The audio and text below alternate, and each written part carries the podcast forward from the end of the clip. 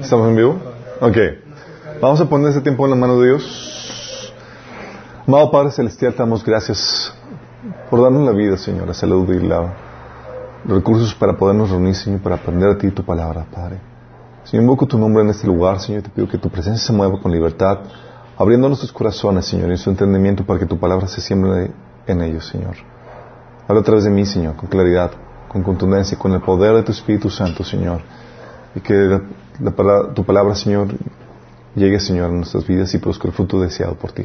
Lo pedimos en el nombre de Jesús. Amén. Ok, chicos, hoy vamos a ver la cuarta sesión que es... Mm, esto es... Ah, té con limón. Yo sí, limonada caliente. Mm. Gracias, chicos. Ok, hemos estado viendo las cuestiones básicas de la fe cristiana, chicos. Hemos visto qué onda con la Biblia, por qué creemos que la Biblia, la palabra inspirada por Dios. Vimos un resumen, vimos de qué trata la Biblia, cuál es la temática. Y luego vimos el en la segunda sesión el tema acerca de Dios. Vimos que Dios eh, es un Dios omnisciente, omnipresente, que es el único que tiene esas cualidades. No se le puedes dar a ningún otro ser. Y habíamos comentado que Dios es un Dios eh, sistémico, en el sentido que Él une la... eh, en Él mismo se encuentra la unidad y la plura- pluralidad habitando en, habitando en, armonía. Habíamos comentado que Dios es un Dios plural, que se manifiesta en tres personas. Y habíamos comentado que Dios es un Dios justo también, pero habíamos comentado que la problemática de que para ser justo tenemos que hablar que tiene que haber leyes, reglas que definan lo bueno, lo malo, lo justo y lo injusto, los derechos y obligaciones de cada cosa. Entonces habíamos- platicado cómo Dios lo primero que había hecho antes de comenzar su creación fue crear la sabiduría. Tengo, sí. Sabiduría. Creó la sabiduría que es la serie, todo el conjunto de reglas, normas, fórmulas y demás que son necesarias para traer a la vida un sistema y permitir su buen funcionamiento. ¿Se acuerdan? Y eh, eso fue la segunda sesión. En la tercera sesión vimos que... ¿Qué vimos? Ah, del caído. vimos que eh, por causa de, eh, eh, de que Dios quería crear un ser con el cual pudiera tener una relación basada en el amor mutuo, Dios tenía que crear una persona viva, con voluntad y conciencia propia, darle la libertad de, de- de- elección, ¿sí? Eh, y la propuesta de amor que era que te mantengas en, mi- en una relación sí, conmigo, eh, basada en una serie de reglas que había que someterse. Y en base a eso, eh, hizo seres que, te- que podrían elegir de su propia cuenta separarse de Dios, revelarse a Dios, ¿se acuerdan? Y el primer ser, son, los primeros seres son los seres angelicales, los, los ángeles, y luego también lo hizo con el ser humano, ¿sí? Habíamos comentado que producto de esta decisión basada en, la- nuestro libre albedrío, el hombre decidió separarse de Dios y con eso vino toda la debacle. Toda la, la injusticia, la maldad y todo, podemos encontrar su razón de ser en que el hombre decidió separarse de Dios. Por eso, cuando entiendes esto y entiendes que no lo puedes echar la culpa a Dios de por qué las cosas están como están. Es así lo decidimos como la raza humana, ¿sí? Y Dios está con nosotros queriendo sacarnos del atolladero en el cual estamos, ¿sí? Habíamos comentado que, que todos, que con el pecado de Adán, con, con ese primer pecado, todos, eh, entró el pecado al mundo, entró el pecado en nuestra vida, entendimos la naturaleza pecaminosa, ¿se acuerdan? Naturaleza pecaminosa es nuestra tendencia natural al pecado y nuestra esclavitud al pecado. Lo habíamos leído, como Pablo manifestaba que, oye, quiero hacer lo bueno, pero no lo hago, hago lo malo, sí, traiciono mi conciencia.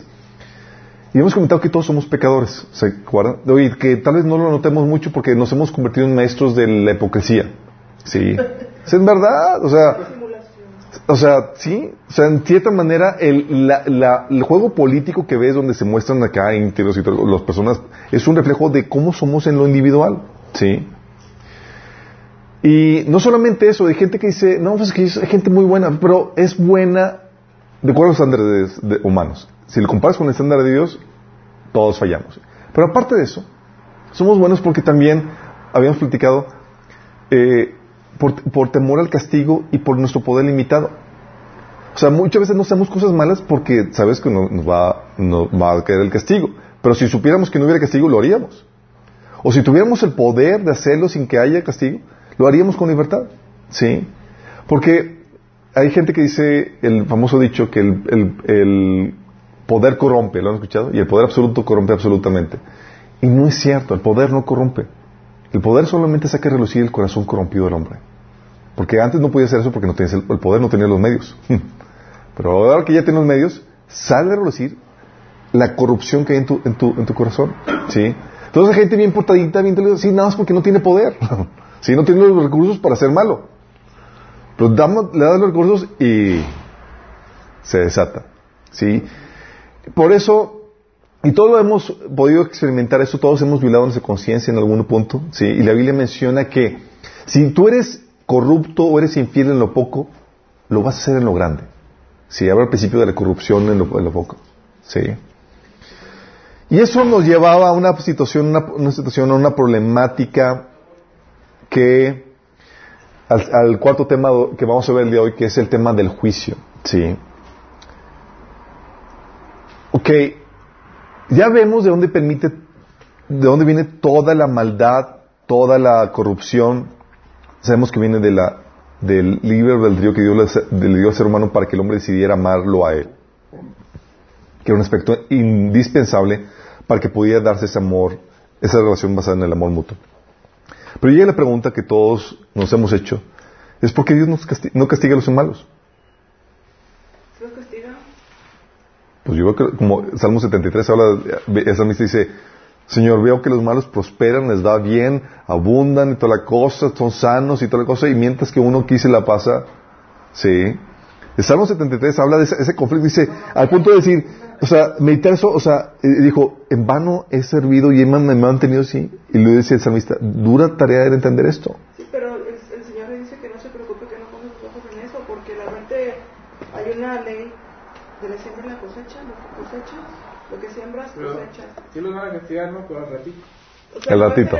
Pero también parece que están cosechando cosas buenas. Sí. Y, y es ahí donde entra la problemática. Es ¿por qué Dios no, o sea, ¿por qué los malos prosperan? ¿Por qué no castiga a los malos? ¿Por qué tiene esa gente mala en el poder y, y, la gente buena sufriendo? ¿Por qué, por qué hay tanta, por, por, qué permite tanta justicia, injusticia y maldad? Sí, ok, ya caímos en otra cosa. ¿Por qué Dios no juzga? Sí. Bueno, déjame aclararte esto, y es algo que debemos entender y es parte esencial de la fe cristiana. Dios va a juzgar. Él ha establecido un día de juicio. Hechos 17:31 dice que Él ha fijado un día en el que juzgará al mundo con justicia, por medio del hombre que ha designado. De, ello ha dado pruebas a todos, a todos al levantarlo entre los muertos. Entonces, tranquilos, ¿sí? Dios va a hacer justicia. Él estableció en su agenda, ok, día del juicio, ¿sí? Y eso, acuérdense de las implicaciones que habíamos comentado cuando se establece un reino o cuando se establece un sistema. Habíamos visto que era que el, el, el, juicio y la justicia eran necesarios para mantener un reino en orden y, y funcionando, ¿sí? Dice Salmos 39, 14 que justicia y, eh, justicia y juicio son el cimiento de tu trono. ¿Sí? Porque sin justicia y sin juicio sería Dios copartícipe con la maldad, la injusticia y la destrucción que ocasiona eso dentro de su reino. Si Dios no juzgara, no metiera juicio, es, ¿sabes qué? Soy del, del bando del que quiero destruir todo. Sería mal, de los malitos. ¿Sí? Pero Dios no es copartícipe de la injusticia, de la maldad y la destrucción. ¿Sí? Él no es copartícipe de la destrucción de su creación. Acuérdense que habíamos puesto que dentro de las leyes que Dios estableció, dentro de la norma que estableció antes de la creación, estableció la ley que el alma que pecare, esa morirá. Sí. Estableció que, como, y lo habíamos comentado, que lo estableció como un método de autoprotección del sistema. Si, oye, porque hace, ¿qué hace el pecado? Viene a dañar y afectar las demás partes del sistema. Inevitablemente no hay ningún pecado individual, todo es comunitario, va a afectar al resto del sistema. Entonces, como Dios como un método de protección al resto de la creación, dice, ¿sabes qué? Si pecas, tienes que morir porque vas a afectar al resto de mi creación que yo. Sí. Y eso lo ves, lo habíamos platicado, con las células del cuerpo. ¿Qué pasa cuando una célula del cuerpo se revela la ley del sistema del cuerpo? ¿Sí? Los glóbulos blancos la atacan, se está convirtiendo en cáncer. Y tu cuerpo genera células rebeldes constantemente, pero tu, tus, eh, los glóbulos blancos están atacando, ¿sí? ¿Y qué pasaría si dijeran los glóbulos, los glóbulos blancos, ah, pobrecita, mejor no le, no, mejor no juzgamos, mejor no le damos material? ¿Qué pasaría? Destruye todo el cuerpo, ¿sí? Así lo mismo pasaría a Dios si no hubiera si no hubiera juicio, si no hubiera, sería partícipe de la destrucción del sistema que él creó de, su creación. ¿sí? Entonces es necesario para mantener, mantener, un reino y es indispensable en un Dios justo. ¿sí? Dice la Biblia que Jehová es tardo para la ira y grande misericordia. Dice que no tendrá por inocente el culpable. Dice que siempre da el castigo al culpable. ¿Sí? ¿Por qué? Porque es indispensable. O sea, si Dios es justo, tiene que hacerlo, tiene que cumplir su ley. Y se acuerdan que eso habíamos, eso comentado que Satanás lo sabía muy bien. Y por eso la estrategia del enemigo era, ¿sabes qué? Vamos a hacer que pequen para que Dios mismo le dé material al ser humano.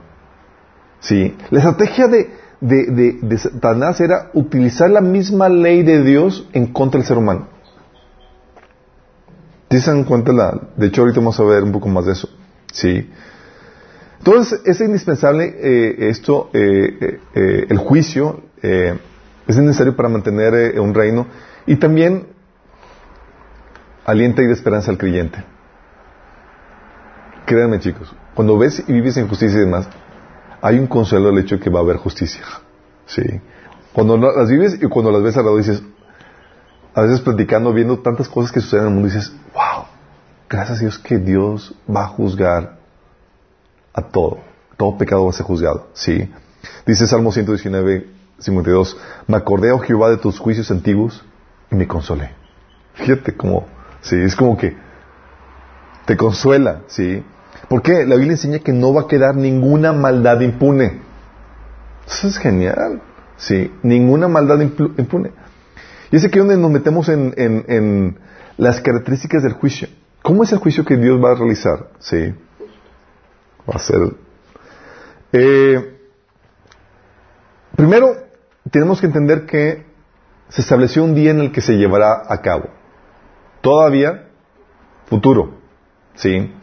Ahorita podríamos hablar que, podríamos decir que hay ahorita juicios parciales, así normales, donde vienen consecuencias por tus pecados aquí, sufres las consecuencias demás.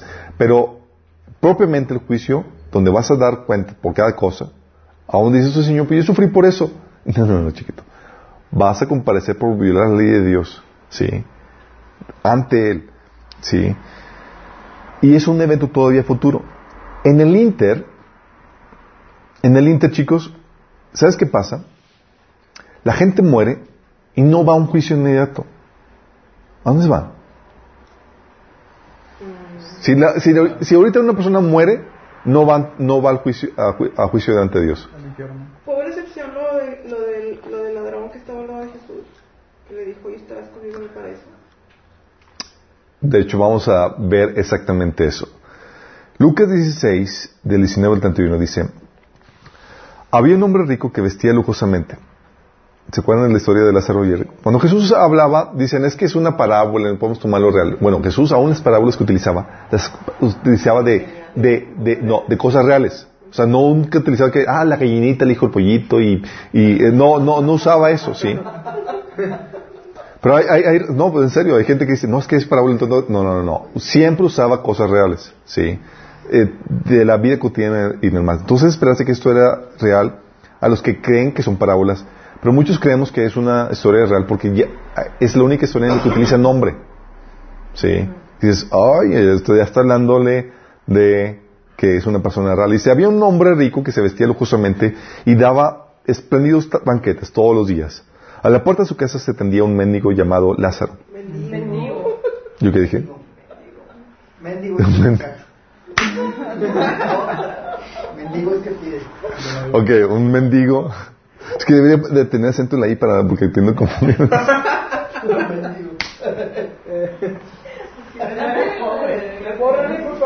Ahí lo editamos, ok. Ok. Chicos, centrados en el mensaje, chicos. Esas cosas no dejen que los entretenga. ok.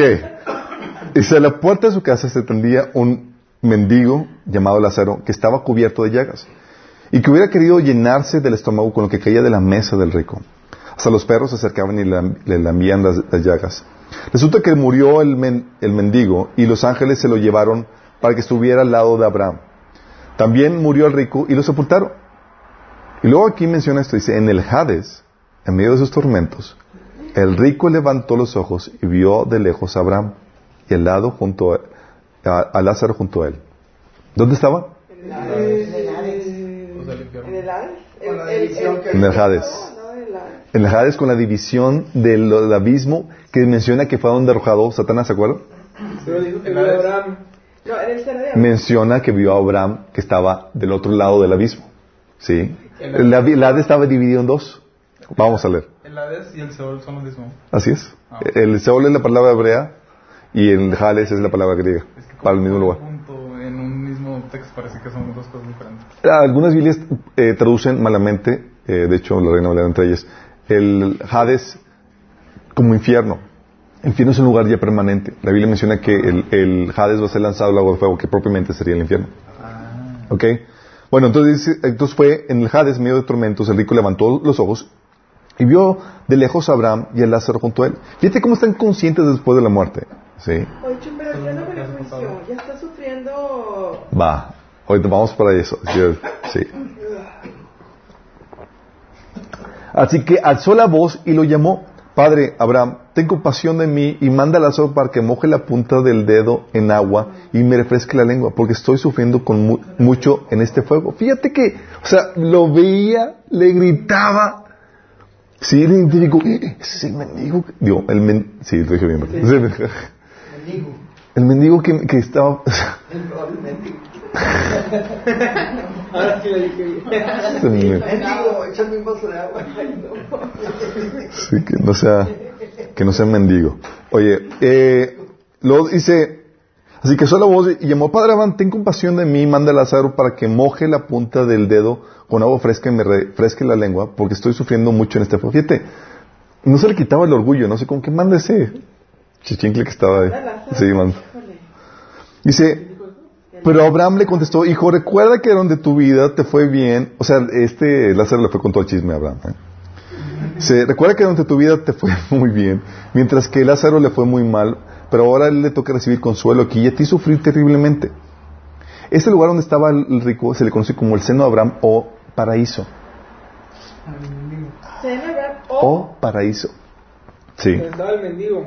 Donde estaba el mendigo. Así es. Así es. el lado bonito y el lado feo. El lado bonito y el lado feo. Así es.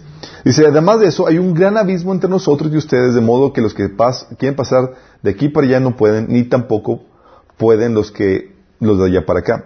Respondió, entonces te ruego, padre, que mandes a Lázaro, o sea, no lo, quería como chichincle. mandes a Lázaro a la casa de mi padre para que advierta a mis cinco hermanos y no vengan también a este lugar de tormento.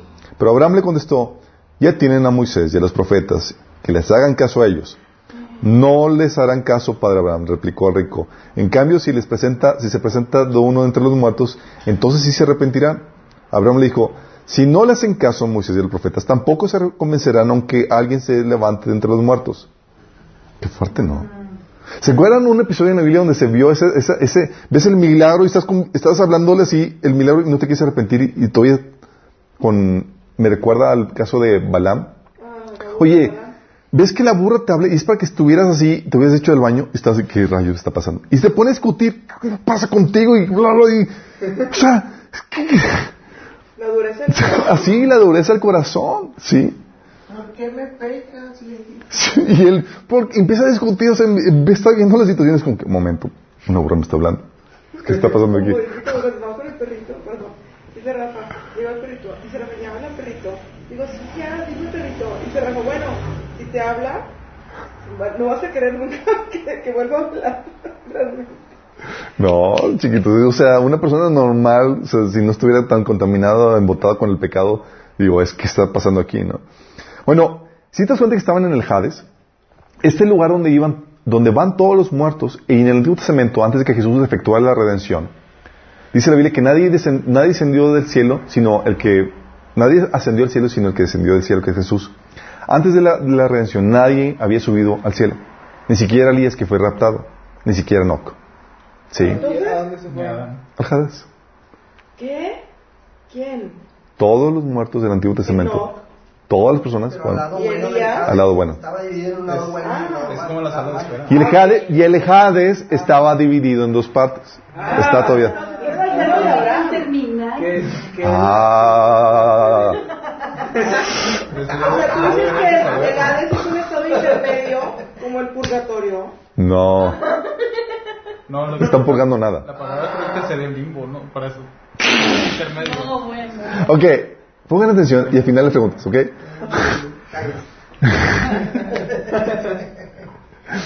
ok. El Hades estaba dividido en dos partes. La parte que se conoce como el seno Brahma paraíso y la parte de donde estaban en tormento. Sí. Los, la, parte que estaban en tormento. Sí. Los justos, los que esperaban en Dios y que habían seguido, tratado de seguir al Señor en sus, lo mejor que podían, estaban en el, en el seno de Abraham esperando la redención de Cristo. Por eso dice la Biblia que Jesús descendió al Hades y ahí predicó a los espíritus encarcelados, que estaban en espera de ser liberados para llevar. Por eso dice la Biblia en Efesios 4 que fue, él subió, llevó eh, consigo a los cautivos y ascendió a las alturas. Ahí, después de la redención, el Señor se llevó a las alturas, al cielo, a los santos. Por eso, después de que Cristo efectuó la redención, Pablo hablaba de que él quería estar ya ausente en el cuerpo, o sea, muerto, y estar presente con Cristo. Porque ya después de la redención ya podías estar en la presencia de Dios. Antes no. Antes lo que se un ticket así hasta que venga el Mesías. ¿Sí? Que un pase. Exactamente, por eso descendió. ¿Sí? A ver, pero hoy estarás conmigo en el paraíso. Porque él descendió al lado de Abraham. El paraíso es el seno de Abraham, así es. Así es. A ver, pero espérate, cuando la, cuando la transfiguración, Jesús todavía este, fue después de la resurrección la transfiguración. No, fue antes de la resurrección. Fue antes de la resurrección. Y estaba Elías y estaba Abraham. Así es. No, estaba Elías y Moisés. Ah, Así es. Estaba Elías y Moisés, pero bueno, eso el hecho de que el Señor pueda sacar a uno, a, uno de los muertos, de los espíritus muertos y traerlos al mundo de los vivos. ¿Qué estaba haciendo Abraham en el Hades? Esperando la redención de Cristo. El Hades es en dos partes, una es el paraíso y otra es... Sí, ya sé. Ok. Entonces, con eso al que voy es, eh, en el Inter están en, esa, eh, es como están en el evento futuro, están esperando el juicio. Es como te voy a, te lo voy a poner, eh, lo manejamos aquí en el, en, el sistema judicial que tenemos en México, en cualquier otro lugar. Cuando una persona es encontrada culpable, cuando es encontrada culpable, ¿qué hacen? Le hacen una, lo encarcelan preventivamente, o sea, está, está iniciado, ¿lo llaman iniciado? Sí donde está encarcelado en espera de el juicio. Es lo mismo exactamente, chicos. Si es como que, ¿sabes qué? Sabemos que eres culpable, te vamos a meter ahí en espera del juicio. ¿Por qué? La Biblia menciona que en el día del juicio el Hades va a secar todos los muertos. Sí, dice Apocalipsis 20:13. Y el mar entregó los muertos que había en él, y, la muerte y el Hades entregaron los muertos que había en ellos, y fueron juzgados cada uno según sus obras. O sea, hay otros depósitos de muertos. pero como a poco el mar también es el receptor de muertos. Sí, dice la palabra. O sea, es otro lugar alternativo aparte al Hades. Pues no me extrañaría, o sea, el Hades tiene varias secciones y demás. Eh, no me extrañaría, digo, por, lo que dice aquí podemos intuir que así es, que el, el fondo del, del mar eh, hay una sección de los espíritus. En Cristo ya no van a nada. Así los que mueren en Cristo ahorita no van a nada. Sí. Entonces, a partir de Cristo, o sea, los muertos en Cristo, vamos a la presencia de Dios. Así es. Así es. Al paraíso. Al paraíso. En la presencia de Dios. Él ya no está. Cambió de, de, ubicación. Es lo que dice Efesios capítulo, capítulo 4. ¿Qué dice? Dice Efesios capítulo 4, aquí dice,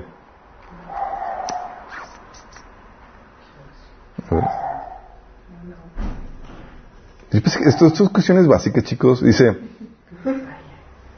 Efesios 4, dice, y eso de que subió, ¿qué es sino que también había descendido las, primero las partes más bajas de la tierra? Pero a ver si tengo el versículo, el pasaje completo. Así dice, porque, porque esto también Ah, por eso también ha sido predicado el Evangelio de los muertos, para que sean juzgados en carne según los hombres, pero vivan en espíritu. Efesios 4 es donde dice que llevó a los cautivos eh, y descendió a, las alturas. Sí. ¿Pero los cautivos del lado bueno o del lado malo? De lo bueno. Ah. Sí. Ahí dio testimonio todos Ya de... les predicó la redención. Ya, ya voy, ya voy de su vida. Es chicos, ya se cumplió la redención, vámonos de aquí. Sí. Imagínate la, la- la escena de que ven Moisés, Abraham y todos, y Lázaro, y como que ven a Jesús descender ahí. ¿Te imaginas el escenario? De hecho, te pasé el, el- el- el escrito, ¿no? ¿No lo viste? ¿No lo leíste? Leí una parte. Bueno, ahí, ahí- en una predicación eh, usamos la imaginación para saber cómo, para imaginarnos cómo hubiera sido escena. Porque la Biblia nos dice, pero no dice los detalles. Entonces usamos un poquito de imaginación cómo hu- habrá sido la, la situación cuando Jesús desciende al Hades y todos los santos ven la llegada del Mesías. ¿Te imaginas? Oye, Chuy, pero ¿cómo es que fueron santos si nadie puede cumplir la ley? Por eso, Jesús- por eso estaban ahí. No pueden estar en la presencia de Dios. Por eso, pero ¿por qué los otros estaban en, en el lado malo? Porque una cosa es eh, vivir tratando de, agradar a Dios Sí, otra cosa es rebelarte en contra de Dios. Sí, eso es diferente. O sea, nadie es, algo por, por, medio de las obras. Pero tu actitud hacia Dios va a reflejar cómo vives. Sí. Hay gente que vive en rebelión a, a, a- Dios. Sí. Y otra gente que quiere agradar a Dios y eso va a a manifestar en, en- acciones que buscan agradarlo aunque sea, imperfe- sea imperfecto. Sí. Además no había ley para. Pero No, ley. quisieron agradar a Dios no con sus propias obras. Exactamente, exactamente. Lo único que te alcanza para justificarse.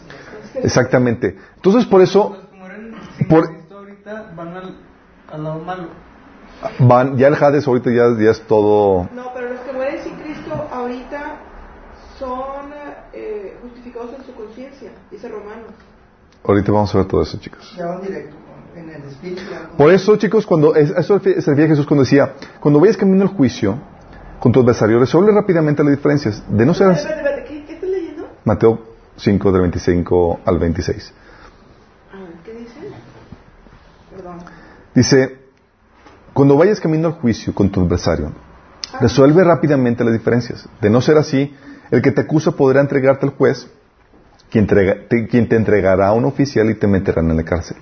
Y si eso sucede, te aseguro que no te, no te pondrán en libertad hasta que hayas pagado el último centavo. Y eso es lo que Jesús se refería a que vamos todos camino al juez. Y es ahorita que estás vivo, mientras que vamos camino al juicio, ponte a cuentas.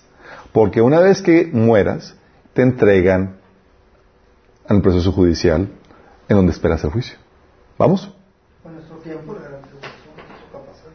Antes de llegar hay que ponerse a cuentas con los que estamos. Entonces, en el Inter, entonces se estableció un día en que, que- en que se va a llevar a cabo. En el Inter, están en el Hades, esperando ese proceso judicial, eh, y el Hades va a llevar, cuando sea el juicio, va a arrojar, juntamente con las otras secciones, eh, los muertos para que sean enju- enjuiciados. ¿sí? Otra característica del juicio, ¿saben? Es la sorpresa. Para mucha gente. Va a ser llevado a cabo no por Dios el Padre, sino por Jesucristo. Y eso es yes. Y eso es donde se cumple que toda, que toda rodilla se, se doblará y confesará que Jesucristo es el Señor. O sea, Buda, Mahoma, Krishna, Gandhi, todos así como que llegan y, oh, oh. O sea, el juez es cristiano. Está bueno. ¿Te imaginas? Está así como que, oh, oh, y los que van a juzgar son cristianos. No. Yo que soy. Sí. O sea, nada más imagínate la- la- lo, lo que implica. Estamos hablando que la misma persona que salvó el mundo lo va a condenar. ¿Estás consciente de eso? Por eso entiendes que Él es el cordero y el león. Él es el salvador y el juez. Sí. Hechos 17:31 dice, Él ha fijado un día en que juzgará al mundo con justicia por medio de quién? Del hombre que ha designado. De ello ha dado pruebas a todos al levantarlo entre los muertos. Sí. Romanos 2.16 dice, y el mensaje que, que proclamo es que se acerca el día en que Dios juzgará por medio de Cristo Jesús la vida secreta de cada uno. Luego Jesús mismo lo dice en Juan 5:22, porque el Padre a nadie juzga, sino que todo el juicio dio al Hijo. En pocas palabras, por eso Jesús decía, no tengan miedo a quien mata el cuerpo y no, puede hacer nada para el espíritu. Dice, tengan miedo a quien tiene capacidad de arrojar al cuerpo y el alma al infierno. Y sabes que estaba diciendo, era una forma polar y decir, ténganme pavor. Terrible es caer en manos de Sí, estabas hablando así como que, oh, man. Sí. Y la gente dice, ¿de quién, de quién está hablando? Y Señor, al final te vas a dar cuenta, sí. Está grueso, ¿no? Por eso es como que cuando, cuando tienes esto es como que una santa reverencia a, Jesucristo, ¿sí? Y aquí es, no importa qué religión seas, es, Él te va a juzgar, ¿sí? Y, y, y, y, eso es impresionante porque hay gente que, porque no solamente es cristiano, ¿sí? sino que es un judío.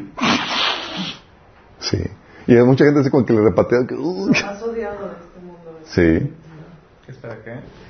¿Cómo que son judíos? Jesús. Jesús. Ah, ok, ya, ya. Ah, pensé que estaba hablando de una persona en particular. Jesús. No, como algún miembro de la iglesia que es cristiano, pero, ah, pero está como si fuera ah, un judío de ahora. Sea un mesiánico. Bueno, el juicio, chicos, va a estar basado en la verdad y la justicia. En la verdad dice Romanos 2.2, mas sabemos que el juicio de Dios contra todos los que practican tales cosas es según verdad. O sea, nada más imagínate, hay no ver cosas con que dimes, me directes, vamos a averiguar qué, cuál es la verdad. No, no, no. Ahí Dios ya tiene todo el registro correcto, preciso, conciso de qué realmente sucedió. Ahí no va a haber cosas como que vamos, llamen al primer testigo, llamen al segundo testigo. No va a haber ese punto así. No va a haber nada de eso. Nada más imagínate eso. Es, ya, ya se tiene el registro de la verdad. Y eso va a facilitar mucho el proceso de juicio. sí. Va a ser en base a verdad y en base a justicia. Dice Hechos 17:31 que Él ha fijado un día en que juzgará al mundo con justicia. Es de acuerdo a sus reglas, sí, que son justas. Y lo dice eh, Romanos 2:5, dice, pues se acerca el día de la ira en el cual se manifestará el justo juicio de Dios. Ahí es donde Dios va a dar a cada quien su merecido. Lo interesante caso es que va a ser basado en la verdad, en la justicia y sin favoritismos. Así no vas a llegar ahí con el Señor y, eh, Señor, ¿te acuerdas de mí? O sea, yo, estaba ahí cuando predicabas. y, sí. sí. Dice Romanos 2, del 9 al 11, habrá sufrimiento y angustia para todos los que hacen el mal. Fíjate lo que dice, esto me fascina. Va. Dice, habrá sufrimiento y angustia para todos los que hacen mal. Los judíos primeramente y también los gentiles. Oye, ¿y los cristianos? También los cristianos. Los gentiles son los cristianos, no se refiere a los cristianos. Eh, no, los que no son judíos. Ah, Dice, pero, dice, habrá sufrimiento y angustia para todos los que hacen mal, los judíos primeramente y también los gentiles. Pero gloria, honra y paz para todos los que hacen el bien, los judíos primeramente y también los gentiles. Dice, porque con Dios no hay favoritismos. Qué genial. No es como que entonces la gente, una, una hermanita me decía en la iglesia, oye, yo quiero que ores por, por mí porque pues tú eres el pastor y pues para que, para que, para que, porque tu oración tiene mayor peso. Oye, y la, padre es cuando todos saben ya cuál es nuestra posición en Cristo, todos, a ver a todos y todos como que no, todos tenemos el mismo, o sea, no hay favoritismo con eso, sí. Si estás reconciliado con, por medio de Cristo, Dios te va a escuchar, sí. Dice la oración del justo, no del pastor, la, que, la que es efectiva. Y te va a juzgar se te juzga en base a, uno, tus obras, lo que has hecho. Romanos 2, 6 dice, Él juzgará a cada uno según lo que haya hecho. El juicio, el principio del juicio es que es en base a tus obras. Salmo 62, 12 dice, y tuya, oh Señor, es la misericordia, porque tú pagas a cada uno conforme a su obra. Proverbios 24, 12 dice, no te excuses diciendo, ay, no lo sabíamos, pues Dios conoce cada corazón y Él te ve. Él cuida tu alma. El que cuida tu alma sabe bien que tú sabías. Él pagará a cada uno según merecen sus acciones. Todo va a ser en base a obras. Fíjate, no va a ser, o sea, el juicio no va a ser por los dones o talentos o ministerios que hayas tenido. Entonces, como que, a ver, hijito, ¿cuántos dones tenías? Sí. Ah, Señor, yo tenía el don de profecía. Puntos extras. No, no, no, así no funciona. Pero hay gente que piensa así, o sea, como que, ah, Dios me está utilizando con el don de profecía y con el don de esto, entonces ya estoy bien. Mateo 7, 22 al 23 dice, muchos me dirán aquel día, Señor, Señor, ¿no profetizamos en tu nombre? Y en tu nombre echamos fuera demonios, y en tu nombre hicimos muchos milagros. Entonces les declararé, nunca os conocí apartados de mí, hacedores de maldad. Bye, bye, todo su ministerio, bye, bye. Y hay gente que ha tenido visiones del cielo, ha visto a Jesús, ha dado palabras proféticas y demás, y luego vaya un punto donde, ¿y eso, Señor? No, porque el juicio no se basa eso. Sí.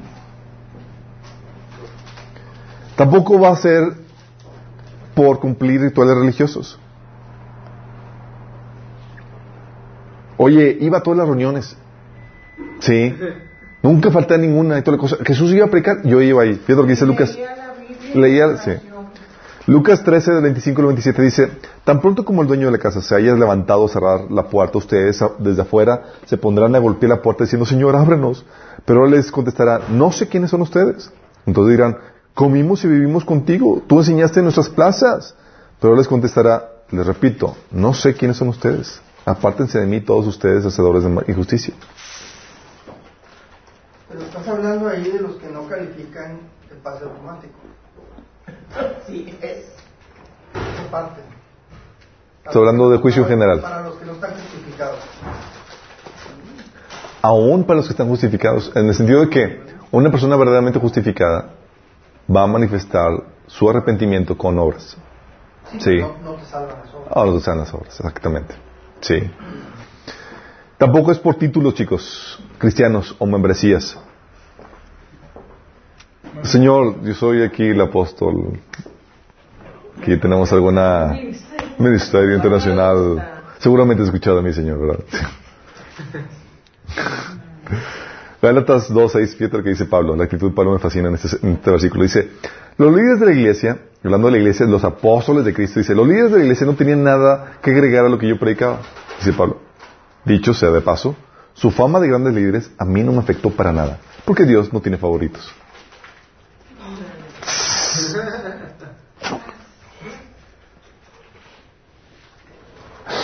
Me, fascina la actitud de Pablo. Ok. Me gustado que hubieran eh, manifestado esta, esta actitud en la película de Pablo. por eso Pablo, o sea, tenían título de cristianos, por ejemplo, la iglesia. Decía, Pablo decía, ok, ustedes son cristianos, chicos. Realmente analicen si realmente están en la fe. Porque el título no te dice nada. Segundo Corintios 13, 5 dice, Pablo a los cristianos de Corintios, examina, examinaos a vosotros mismos si estáis en la fe. Porque tú puedes tener el título. ¿Sí? Dice, probaos a vosotros mismos. O, o no os conocéis a vosotros mismos que Cristo está en vosotros, a menos que estéis reprobados. O Pablo sabía, tú puedes estar dentro de la iglesia con el título cristiano y no ser. ¿Por qué no es el título lo que te salva? Sí. No es por título el juicio. O sea, como que si yo, yo, yo soy cristiano. Sí, el título. Yo soy apóstol. Yo soy X. Sí. Por eso el Señor nos decía constantemente, y el Señor se lo, decía, ¿sabes a quién se lo repetía mucho? A los cristianos. En la Biblia está llena de advertencias. Pablo, los cristianos de Corintios, decían, fíjate, la, ¿cómo le, se hacía este énfasis? ¿No sabéis que los injustos no heredarán el reino de Dios? No ahorréis, ni los fornicarios, ni los idólatras, ni los... Empieza la, lista. ¿Por qué le dice esto a los cristianos? Sí. Estaba Pablo, dicho en la otra versión, dice, no ahorréis, dice, no os engañéis. Porque estaban con la idea de que, ah, pues yo soy cristiano, ya, ya tengo pase, pase correcto, sí. Y seguían su vida pecaminosa. Y Pablo decía, momento. Sí, cuidado. No erréis. Sí. Si tú continúas en esto, en estos pecados que te estoy mencionando, no hay entrada porque significa que no te has arrepentido. No es porque sea por obras en ese sentido. ¿sí? Gálatas 5, del 19 al 21, también menciona Pablo, da la advertencia, dice, hablando de las obras de la carne como envidias, homicidios, borracheras, orgías y cosas semejantes a estas, acerca de las cuales os amonesto, como ya los he dicho antes, que los que practiquen tales cosas no heredarán el reino de Dios. ¿Sí? ¿Vamos? Entonces, ¿por qué es el juicio? Es por el carácter o la ética de tu vida. Sí, hechos. Ay, los hechos. Sí. Santiago 2, 10 dice, porque cualquiera que guarde toda la ley, pero ofendiere en un punto, se hace culpable de todos. Fíjate lo que dice. Pero Romanos 2, 6 dice que Él juzgará a cada uno lo que haya hecho. ¿Qué has hecho? Señor, vamos a ver tus obras, todo lo que hiciste. Y está todo el listado completo, uno que ni siquiera te acuerdas, o ni que siquiera te diste cuenta. Que, que, ¿Sí les ha pasado que, ofenden a alguien y ni siquiera se han dado cuenta? Sí. Dice, dice, dice David, líbrame de los, pecados ocultos, Señor. Sí. Hechos, palabras.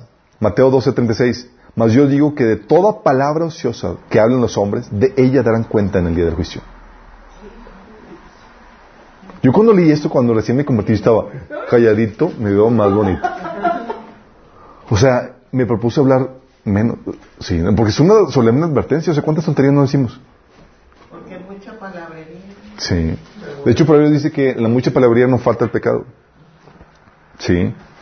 O sea, hechos, palabras, no solamente palabras, intenciones, chicos. Hechos, intenciones, actitudes, creencias. O sea, no solamente lo que se manifiesta, chicos, también lo que sucede dentro de ti. Oye, las intenciones, ¿se ven tus intenciones? Actitudes, creencias, se manifiestan, pero no se ven. Fíjate lo que dice Romanos 6, 16. Dice, y el mensaje que proclamo es que se acerca el día en que Dios juzgará por medio de, de Cristo Jesús la vida secreta de cada uno. ¿Te imaginas que pasen en un proyector todo en público todos tus pensamientos?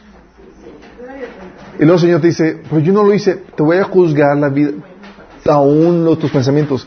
Mateo 9.4 dice, Jesús sabía lo que ellos estaban pensando, así que les preguntó, ¿por qué tienen pensamientos tan malvados en su, corazón? O sea, aún por los pensamientos malos. Ay, Señor. No hice nada, pero pensaste.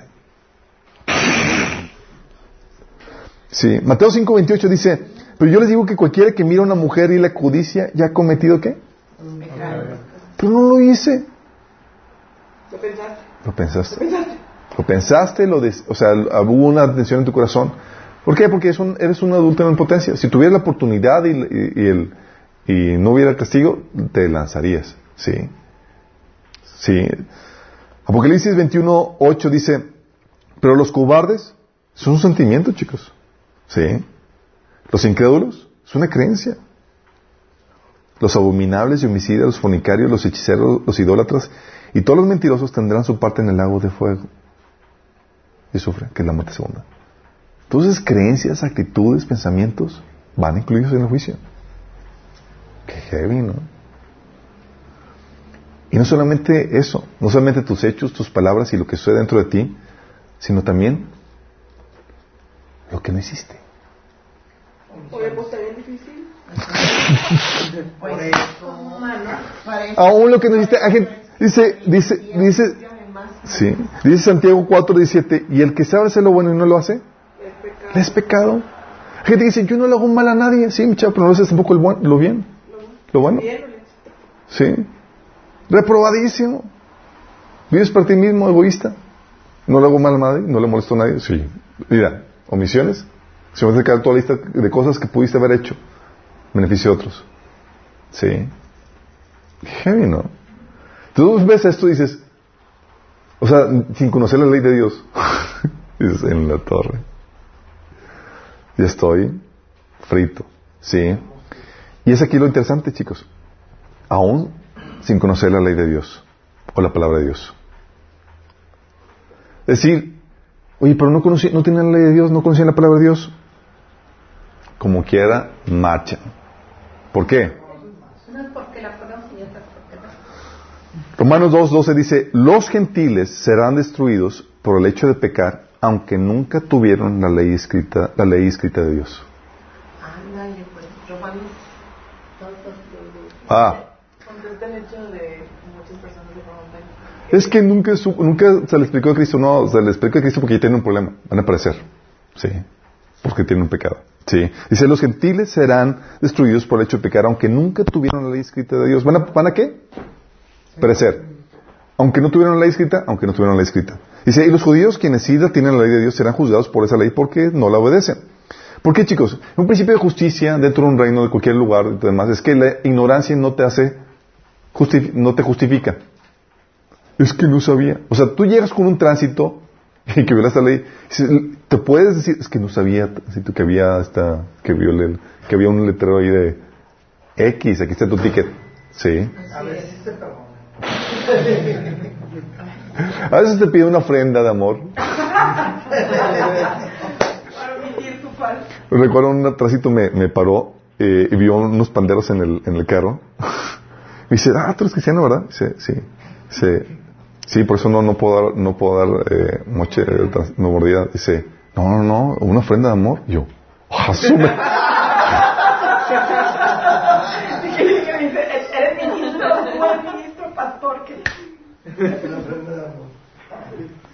Y órale. No, ya, ya sé bien el, repertorio, cómo llegarle a cada, a cada cliente, ¿no? Sí. O sea, no, no es justificable la ignorancia, chicos, ante la Biblia. Sí. Por eso, el que no tiene ley va a morir sin la ley. Sí. No es en el mundo menos. Pero aparte de eso, dices, oye, es que el Señor no sabía, no, tú no conocías esa ley. La Biblia dice en Romanos 2.15, dice, dice, fíjate lo que dice acerca de los que no tienen la ley. Dice, ellos demuestran que tienen la ley de Dios escrita en el corazón porque su propia conciencia y sus propios pensamientos los acusan o bien les indican que están haciendo lo correcto. Es decir, aún si tú dice Dios, hijo, puse la ley escrita y violaste tu conciencia. Frito. Aún sabiendo lo que, así intuitivamente lo que es bueno, no lo hiciste. Y aún sabiendo lo que era malo, lo hiciste. Fíjate. Y aún así, y la condenación que va de cajón para Dios es el que no adoraron a Dios el que no respondieron a la revelación general que Dios les ha dado. Romanos 1, 19 al 21 dice, ellos conocen la verdad acerca de Dios. ¿Por qué alguien se les predicó? Porque Él se los ha hecho evidente, pues desde la creación del mundo todos han visto los cielos y la tierra. Por medio de todo lo que Dios hizo, ellos pueden ver a simple vista las cualidades invisibles de Dios, su poder eterno y su naturaleza divina. Así que no tienen ninguna excusa para no conocer a Dios. Y fíjate, ese conocimiento te genera una responsabilidad. ¿Qué responsabilidad te genera? Un deber, te genera un deber moral. adorarlo, dale gracias. Dice, es cierto, ellos conocían a Dios, pero no quisieron adorarlo como Dios ni darle gracias. O sea, ese conocimiento general que Dios ha dado a través de la creación genera un, deber moral de debo darle, adorarlo y darle gracias. Sí, y no lo quisieron. Por eso no hay excusa ni siquiera para los que no conocen. Sí, hay gente que, dice, oye Alberto, eh, a un le dicen, oye, pero, ¿y si hubiera una persona justa ya, o sea, una persona buena en, África que nunca escuchó de Dios y demás, ¿sería al infierno? O sea, dice, no, aunque nunca haya escuchado el Evangelio, no.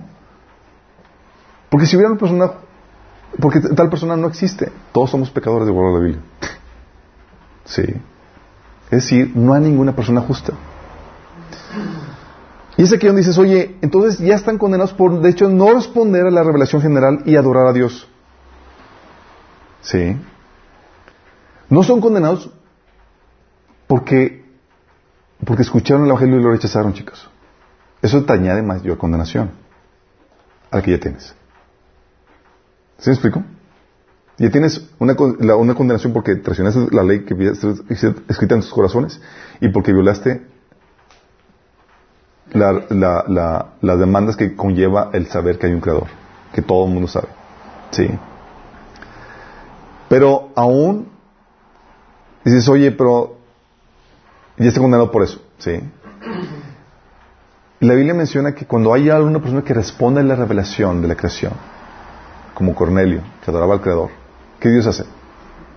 Mueve cielo, mar y tierra para llevarle el Evangelio. Hasta manda ángeles. ¿Sabes qué? Dile a esta persona que venga por ti. Sí. Fíjate. Sí, a las personas que responden a la revelación general, natural, les hace todo para llevarles. Pero si conoces el Evangelio y no lo recibes o lo aceptas, ¿sabes qué sucede?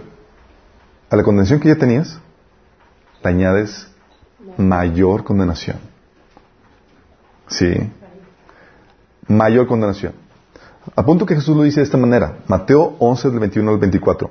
Ay de ti, Corazín, ay de ti, Bethsaida. Si se hubiera hecho en Tiro y en Sidón los milagros que se hicieron en medio de ustedes, ya hace tiempo que se habrían arrepentido con muchos lamentos. Pero les digo que en el día de juicio será más tolerable el castigo para Tiro y Sidón que para ustedes. ¿Por qué? Porque hubo más revelación, sí, y no respondieron a ella. ¿Tú, Capernaum, acaso serás levantado hasta los cielos? No, sino que descenderás hasta, los, hasta el abismo.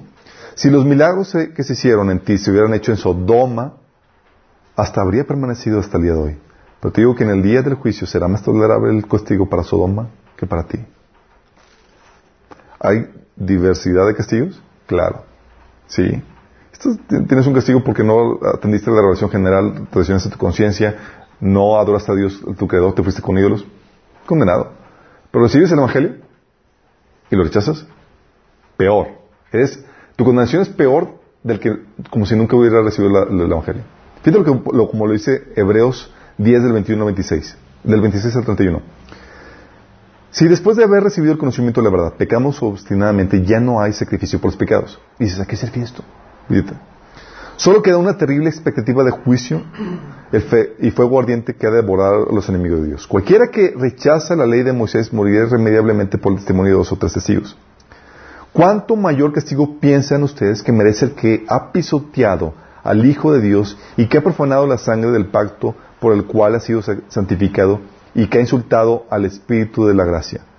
Pues conocemos al que dijo, mía es la venganza, y yo la pagaré. Y también dijo, también el Señor juzgará a, su pueblo. Terrible cosa es caer en manos del Dios vivo. Fíjate, dice, ¿cuánto mayor castigo? ¿Cuánto mayor castigo va a recibir el que rechaza a Jesús, el sacrificio de Jesús, y lo tiene por el mundo?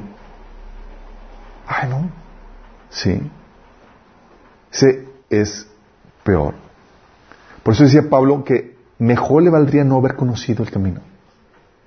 Que habiéndolo conocido, apartarse o rechazarlo. Mejor le habría, sido. ¿Sigamos entendiendo la gravedad del asunto? Porque te dice, es que la gente allá que no conoce el Evangelio, pues tienen la posibilidad de salvarse. No, no tienen ninguna posibilidad. Sí, delante de Dios, no hay ni una posibilidad. Todos, dice Hebreos 11, al fin, el último versículo, que Dios sujetó a todos bajo obediencia. Y no hay, no hay justo ni uno solo. Sí. Y tú puedes saber de eso tranquilamente porque no respondió la revelación general. ¿Adoran a Dios el creador? No. Sí. Y han rechazado, a Jesús. Y luego si rechazan a Jesús, peor condenación. Entonces, entonces es sin importar si conoces o no la ley de Dios. Y, y aquí no aplica el mito, chicos, que mucha gente tiene acerca de cómo Dios va a juzgar. Dice, ah, es que estoy haciendo buenas obras para que se compensen con las malas, con las malas. Y Dios me va a pesar así como que, eh, buenas obras, malas obras. ¿sí? Y si hago muchas obras, pues se compensan las malas que he hecho. Pero, ¿de dónde salimos con esa idea, chicos? Sí. pensamiento humano. Es que los humanos nada más estamos para recibir. Sabiendo que tenemos un Dios que todo nos lo da. Mira, el único pasaje que, yo recuerdo, que tengo donde podemos extraer algo así, ese pasaje de Daniel donde dice que ha sido pesada en balanza y ha sido hallado falto. ¿Se acuerdan cuando escribió la mano? Sí. Eh, pero la realidad es que el juicio que menciona la Biblia y el juicio que se maneja en cualquier otro juicio es, es de forma, opera de forma diferente. Imagínense que, que se encuentran, te encuentras a un ladrón aquí tratando de robar, robar, tu, tu, auto. Sí. Incluso se lo lleva, pero lo atrapan. Y están, estamos en el juicio. Y él se presenta con el juez y dice, juez, cheque mi expediente, me porté bien toda mi vida. O sea, una ofensa con mis treinta y tantos años de vida que me porte bien, pues compensa, ¿no? ¿Podría justificarse con ese argumento? ¿Podría justificarse? No, estás ahí por el crimen cometido, sin importar todo lo demás. ¿Sí? El juicio le condena es por cada pecado que hiciste. Es, cada pecado tiene su sentencia. Tiene, ¿sí?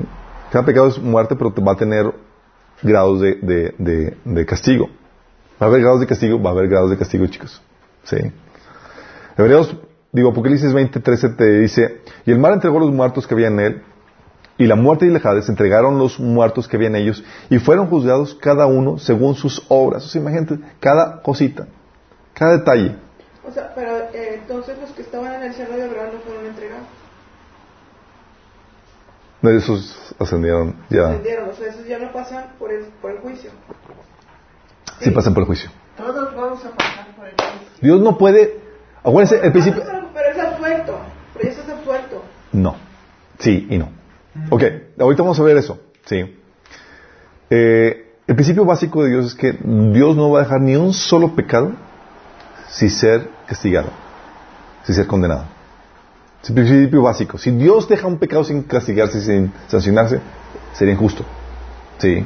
Y Satanás sabía en esa Acuérdense que Satanás ocasionó nuestra, caída porque él sabía que Dios es justo y que sus reglas se tienen que cumplir y que Él los va a hacer cumplir. Entonces, sabiendo eso, nos obligó a desobedecer para que cayéramos en la misma condenación en la que Él cayó. Sí. Este juicio, chicos, la Biblia menciona que es el famoso juicio ante el trono blanco. Sí. Ahí se van a juzgar a los muertos. Dice Apocalipsis 20 del 11 al 15. Luego vi un gran trono blanco y alguien que estaba sentado en él. ¿Quién es? Jesús. Es el que está sentado. Dice, órale, ¿quién es? Ah, Jesús. De su presencia huyeron la tierra y el cielo sin dejar rastro alguno. Vi también a los muertos grandes y pequeños. Fíjate, grandes y pequeños. Chaparritos. Chiquitos, niños. Oye, ¿y entonces el Padre en dónde está cuando está Jesús ya en el trono? Está esperando para eh, cuando nos cambiamos de casa. Dice, y de pie, dice, vi a los muertos grandes y pequeños de pie delante del trono. Qué escenario tan terrible. Imagínate estar ahí sabiendo que no hay escapatoria y que se avecina y se va a terminar tu eternidad sin escapatoria. Dice, la edad de cuando se murieron? Pues sí, porque están pequeños. Sí. Los bebés. No. Dice, se abrieron unos libros y luego, ahorita platicamos ahorita los bebés. Dice, se abrieron unos libros y luego otro que es el libro de la vida. Los muertos fueron juzgados según lo que habían hecho conforme a lo que estaba escrito en los libros. Fíjate. No habrá una cámara de video, pero hay un libro donde registran todo, cada detalle de lo que sucede, chicos. Pero los libros ya están escritos, ¿no? Dice desde que ya estaba escrito todo lo que iba a pasar. Porque Dios sabe el futuro.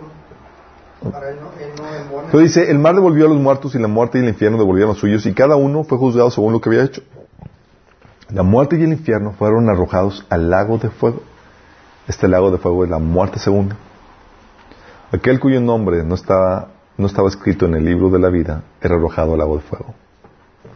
Qué terrible. ¿Y de ahí? Y ese lago de fuego, chicos, es un castigo eterno. Hay gente que piensa que cuando llegas al lago de fuego, como es fuego, se consume y ya dejas de existir. No. No, no, no. Apocalipsis 20.10 dice, al diablo que los había engañado, eh, será arrojado al lago de fuego y azufre, donde también habrán sido arrojados la, la, bestia y el falso profeta. Dice, ahí serán atormentados día y noche por los siglos de los siglos, es decir, eternamente. Sí, es decir, no se consumen chicos, nada más sufren. Sí. Apocalipsis 14 del 9 al 11 dice, los que se, eh, los seguía un tercer ángel que clamaba grandes voces, si alguien adora a la bestia y a la imagen y se deja poner en la frente o en la mano la marca de la bestia, beberá también el vino del furor de Dios que con la copa de su ira está puro y no diluido. será atormentado con fuego y azufre en presencia de los santos ángeles y del Cordero. El humo de ese tormento sube por los siglos de los siglos. No habrá descanso ni de día ni de noche para el que adore la bestia y su, imagen, ni para quien se deje poner la marca de su nombre. cuando habla la expresión de los siglos de los, por los siglos de los siglos, una frase es para siempre. O sea, no va a haber descanso, va a haber sufrimiento para siempre. No se van a extinguir. Sí. Por ejemplo, tienes Apocalipsis 19:20, dice, y la bestia fue apresada, es el anticristo, y el falso profeta que había hecho delante de ella las señales con las cuales había, había engañado a los que recibieron la marca de la bestia y habían adorado su imagen. Estos dos fueron lanzados vivos dentro de un lago de fuego que arde con azufre. Ok, el anticristo y el falso profeta fueron lanzados vivos al lago, al lago de azufre y de fuego. Mil años después, Satanás es arrojado. Mil años después. Apocalipsis 20, 10 dice, y el diablo que los engañaba fue lanzado al lago de fuego y azufre donde estaban la bestia y el falso profeta. ¿Todavía están ahí, chicos? y serán atormentados día y noche por los siglos de los siglos. O sea, hay gente que dice, es que se van a consumir mil años para que se consuma y todavía no se consume. Así como que es que se consume poquito, poquito. No, mi chavo, es para siempre. Sí. Y es donde dices, oh my goodness. Este, este, lo, esto es lo grave del asunto, chicos, y lo pronto es que todo su hermano tiene que ser juzgado. No puede Dios dejar a nada ni nadie sin ser juzgado. Y eso nos deja en una grave problemática. Si somos presos del pecado, hemos pecado, ¿cómo nos podemos librar del juicio? Y la paga del pecado es muerte. O sea, es por cada pecado que he hecho, merezco muerte y va a haber nada más, agua de fuego, nada más va a haber grados de sufrimiento. Hay secciones con diferentes grados. Como, la, como la, la de Dante, ¿cómo se llama? La Divina Comedia, que describe los diferentes tormentos. Este, el pasaje que leímos de Mateo donde dice Jesús que, que los de Sodoma y Gomorra van a tener un menor castigo que los de... Está hablando de que va a haber grado de tormento. Sí. Pero el tormento va a ser eterno. Sí, nada más te van a dar de acuerdo a tu estado pecado, nada más que separado de Dios. Qué fuerte. Pero, por ejemplo, este, cuando Jesucristo fue crucificado, Él pagó por todos nuestros pecados. Bingo. Todos vamos a ser juzgados, chicos, y ese es, o sea, el juicio ante trono blanco es el juicio que queremos escapar. Pero Dios no puede dejar a nadie sin ser juzgado. ¿Qué, qué es, ¿Cuál es la alternativa? La alternativa es que Dios te juzgue en la cruz. Y ahí, y ahí te dé más tuerzo, ahí te mata. Ahí mueres, ¿verdad? Pues ahí mueres. No, pero ahí mueres tú. Así es, ahí mueres tú. La alternativa para escapar del juicio ante trono blanco es que seas juzgado en Cristo en la cruz. Sí. Romanos 8 del 3 al 4 dice, en efecto, la ley no pudo librarnos porque la, naturaleza pecaminosa anuló su poder. O sea, la ley es que, oye, la ley te decía cómo obedecer a Dios, sí, pero tu naturaleza pecaminosa anulaba cualquier intención de ayudarte a, de la ley, ayudarte en buen camino, porque boicoteabas tu conciencia, ¿sí? Dice, por eso Dios envió a su propio Hijo en condición semejante a nuestra condición de pecadores, para que se ofreciera en sacrificio por el pecado. Así condenó Dios al pecado en la naturaleza humana a fin de que las justas demandas de la ley se cumplieran en nosotros que no vivimos según la naturaleza pecaminosa, sino según el Espíritu. Fíjate lo que dice, las justas demandas de la ley se cumplieron. ¿Por qué? ¿Cuál era la demanda de la ley? La demanda de la ley es que tú y yo merecíamos morir. Y Satanás sabía que no había forma Sí, que Dios tenía que cumplir eso. Por eso cuando eh, Adán y Eva pecaron estaba gozoso. Hasta que escuchó la profecía de que un hombre te va a vencer. Es como que, momento, esa no me, no me la olía. De que cómo va a suceder eso. ¿Cómo va a vencer? La ley de Dios se tiene que cumplir. Dios tiene que hacerla, hacerla valer. Sí, no, se, no, no visualizaba el plan de redención, ni siquiera el ser humano, como enteramente. Nada más había tipos y, y todo en un lenguaje medio escondido y demás, con el cordero que se sacrificaba en lugar de esto y el otro. ¿Sí? Pero lo que sucedió es que el Señor vino a, cumplir nuestra condena muriendo en nuestro lugar. Sí. Por eso dice que, por eso era necesario que Dios mismo se hiciera hombre. Porque eso no lo pudo haber hecho un ángel, no lo pudo haber hecho nadie, porque ¿qué puede comparar la condena de una eternidad de toda una raza humana, de toda la humanidad? ¿Quién puede pagar eso? O sea, ¿quién es igual o más valioso que la raza humana? Y que pueda pagar la eternidad de todos ellos. En unas cuantas horas. Solamente el Dios eterno. Amén. Sí. Por eso dice Romanos 6:35, dice, ¿acaso no saben ustedes que todos los que fuimos bautizados para unirnos con Cristo Jesús, en realidad fuimos bautizados para participar en su muerte? Fíjate, fíjate lo fuerte esto. Está diciendo, tú fuiste bautizado porque tu intención es morir juntamente con Cristo. Porque si, el Señor no te mata con Cristo, te va a matar al final. Al final. ¿Sí? Es lo fuerte esto. Dice, por tanto, mediante el bautismo fuimos sepultados con Él en su muerte, a fin de que así como Cristo resucitó por el poder del Padre, también nosotros llevemos una nueva vida. En efecto, si hemos estado unidos con Él en su muerte, sin duda también estaremos unidos con Él en su resurrección. O sea, si el Señor te juzgó con Cristo y moriste con Él en la cruz, seguro que ya, partiste del, del, eh, ya te saldaste del juicio final. Sí. Pero si no, no puedes escapar del juicio. Si realmente no moriste con Cristo en la cruz, vas a morir ante en, el juicio ante el trono blanco al final. Sí. una nueva criatura y, convertirnos en hijos de Dios. Dice, ustedes estaban, por eso dice Colosenses 2.13, dice, ustedes estaban muertos a causa de sus pecados porque aún no les habían quitado la naturaleza pecaminosa. Entonces Dios les dio vida con Cristo al perdonar todos nuestros pecados. Dice, Él anuló el acta de cargos que había contra nosotros y la eliminó clavándola en la cruz. Era como que, a ver, pásame tu condena. ¿Cuál es tu condena? Muerte. Pásame tuya. Esa muerte. Si de acuerdo a la ley de Dios, era muerte. Juntó todas las actas de condena de, de uno. Y él tomó, ok, yo lo voy a cumplir. Yo voy a morir por ti. Y la clavó. ¿Sí? Y fíjate lo que dice el versículo 15.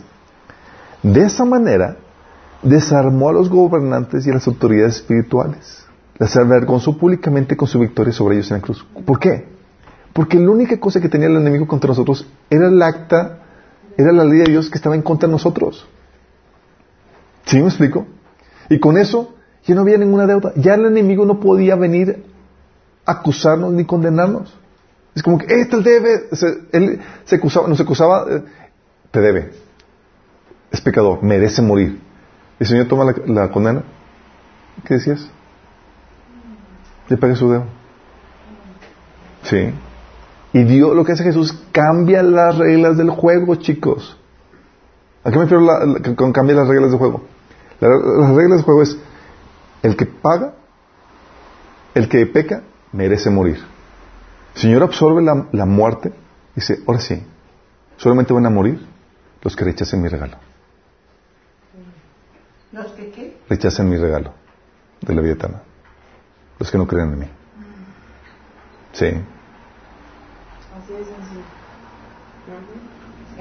¿Vamos? Sí.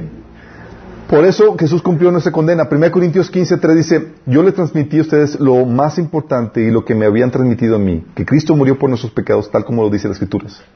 O sea, Cristo murió por nuestros pecados, dice, esa es la, esencia del Evangelio.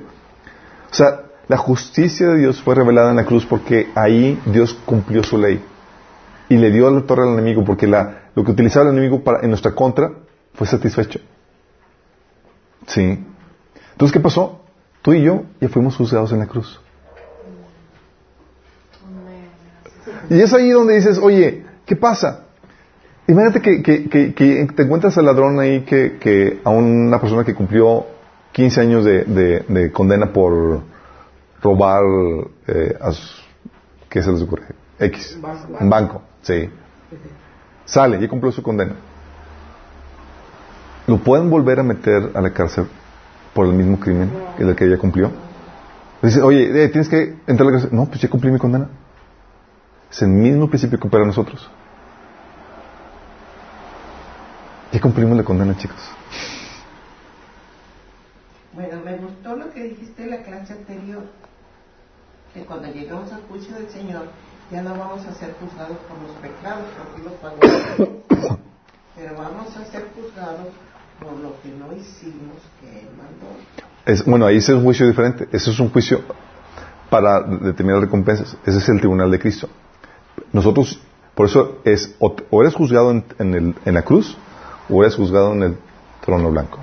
¿Y cuál es el tribunal? El es un juicio para determinar las recompensas. Es lo que se conocía como el tribunal de las competencias olímpicas para determinar los ganadores. ¿Y ese cuándo es? Es cuando, después del rapto. Lo vimos en escatología, chicos. ¿Se acuerdan? sí. Llegamos al Señor y es como que, chicos, vamos a ver, terminar los ganadores, cuántas coronas, cuántas ciudades que le toca a cada quien. ¿Sale? La repartición. Por eso dice en Apocalipsis Jesús, aquí vengo pronto y mi recompensa viene conmigo. Para lo que vivimos. Sí, así es. Entonces, ¿qué hizo Jesús? Cumplió nuestra condena, ¿sí? Él sufrió la muerte física y la muerte espiritual. ¿Se acuerdan que la muerte espiritual es separación de Dios? Sí. Ok. Dice Mateo 27, 41. En eso, de las 3 de la tarde, Jesús clamó en voz fuerte, Elí, Elí, lama sabactani, que significa, Dios mío, Dios mío, ¿por qué me has abandonado? Fue el único momento en el que Jesús estuvo separado de Dios su Padre. Eso es la muerte espiritual. Sí. Por eso dice Efesios 4.8 que, y eso de que subió, que sino que también había descendido primero a las partes más bajas de la tierra. Descendió al Seol, a Hades. Entonces, imaginarse la llegada del Mesías ahí con todos los santos esperando. 1 Pedro 3, del 18 al 19 dice, Cristo sufrió por nuestros pecados una sola vez y para siempre. Él nunca pecó, en cambio murió por los pecadores para llevarlos a salvo, a salvo con Dios. Sufrió la muerte física, pero volvió a la vida en el Espíritu. dice, pero, eh, con Espíritu vivificado. Dice, por lo tanto, fue a predicar a los espíritus encarcelados, esos que desobedecieron a Dios hace mucho tiempo, cuando Dios esperaba con paciencia mientras que Noé construir el arca. Es aquí donde dicen muchos teólogos que Jesús fue a anunciar la victoria a los santos y a presumir la victoria a los que desobedecieron. Es que ahí y los que desobedecieron se quedaron ahora sí esperando el juicio que vendrá. ¿O para qué les voy a predicar? ¿Para qué les voy a predicar? A llevárselos. A los que. Los encarcelados, ¿para qué les voy a predicar? Para anunciar su victoria, no sé, presumir, así como que. No, ¿cómo que venía a presumir? No. Así como que anunciada que ya habían vencido. Sí, puede ser. No sé, puede, ser, puede ponerse sus propias historias, chicos. Pues, solamente porque no lo sabía. Ajá. Antes, a los espíritus de, de, cuando Noé, ¿cómo dice ahí? Sí, como paciente dice, uh, esos que dice, fue a predicarles a los espíritus encarcelados, esos que se obedecieron a Dios hace mucho tiempo, cuando Dios esperaba con paciencia mientras Noé construía el arca. Está hablando de la generación de Noé. Imagínate. Y les fue a predicar. O sea, ¿no será que también les, o sea, no, ya, ya una vez, no. Una vez muertos, bye bye, no hay opción. Dice, um, y otro pasaje menciona de los, de, de eh, es en 1 Pedro 4, 6, dice, porque por eso también ha sido predicado el Evangelio de los muertos, para que sean juzgados en carne según los hombres, pero vivan en espíritu según Dios. Hablando de los santos del, en, el, en, el, en, en el seno de Abraham, sí. ¿Y qué hizo Dios? Lo que hizo Jesús fue anular el acta de decretos que estaba en nuestra contra. Y eso fue el acta de decretos que estaba en nuestra contra. Lo que les había leído, Colosenses 2, de, 13, 14, dice, antes de recibir esta circuncisión, esta, esa circuncisión, ustedes estaban muertos en sus pecados. Sin embargo, Dios nos dio vida en, unión en Cristo al perdonarnos todos los pecados y anular la deuda que teníamos pendiente por los requisitos de la ley. Él anuló esa deuda que nos era adversa clavándola en la cruz. Qué fuerte. Ah, suéltame lo comparto. ¿Sí se dan cuenta que todo es una cuestión legal, chicos? ¿Por qué? Porque todo tiene que ver con la justicia, el juicio, todo tiene que ver con eso. Sí.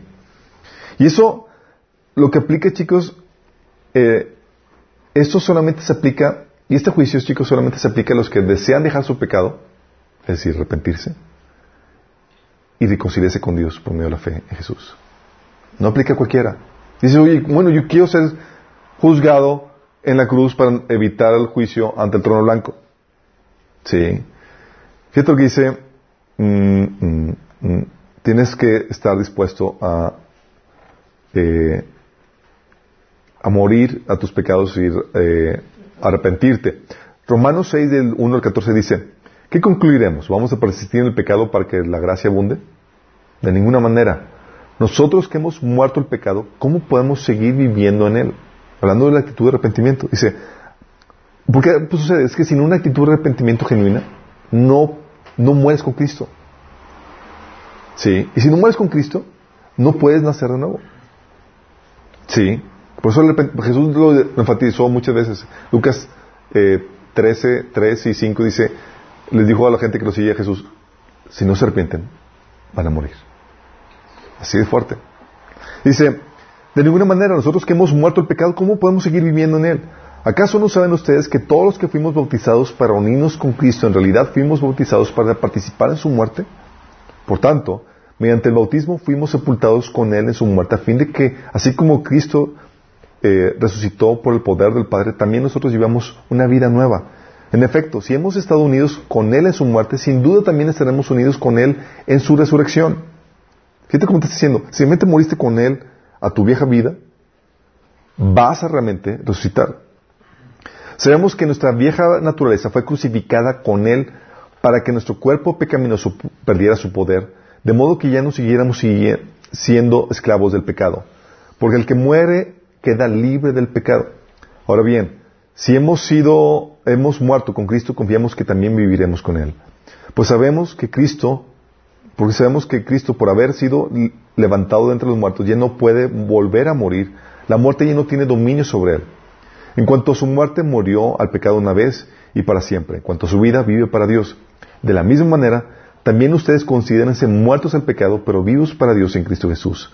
Por lo tanto, no permitan ustedes que el pecado reine en su cuerpo mortal, ni obedezcan sus malos deseos. No ofrezcan los miembros de su cuerpo al pecado como instrumento de justicia, al contrario, ofrézcanse más bien a Dios como quien han vuelto de la muerte a la vida, presentando los miembros de su cuerpo como instrumento de justicia.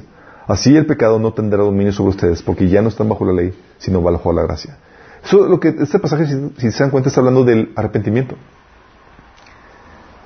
Naces de nuevo generalmente cuando mueres al pecado, cuando hay arrepentimiento y aceptas a Jesús. Dice eh, Hebreos Hechos, Hechos 26, 20, dice, al contrario, comenzando con los que están en Damasco y siguiendo los que estaban en, en Jerusalén y en toda Judea, y luego con los gentiles, a todos les prediqué que se arrepintieran y se conviertan a Dios y que demostraran su arrepentimiento con sus buenas obras. Fíjate que la aplicación de Pablo es, hey, arrepiéntete, cree en Jesús and show me your repentance. sí.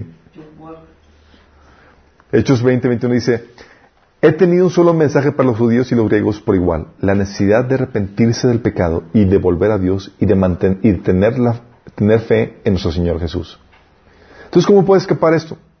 Sí. Por medio del arrepentimiento, un genuino deseo de dejar tus caminos, no lo que tú crees que es bueno, porque tu criterio de lo que es bueno y malo está mal. es cambiar tu criterio por de Dios, empezar a obedecer a Dios.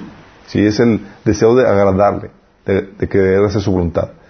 Y tener la fe, la fe de que Cristo, de que Dios se encarnó, se hizo hombre, y murió por ti en lugar tuya por tus pecados, para cumplir la sentencia que tú y yo merecíamos.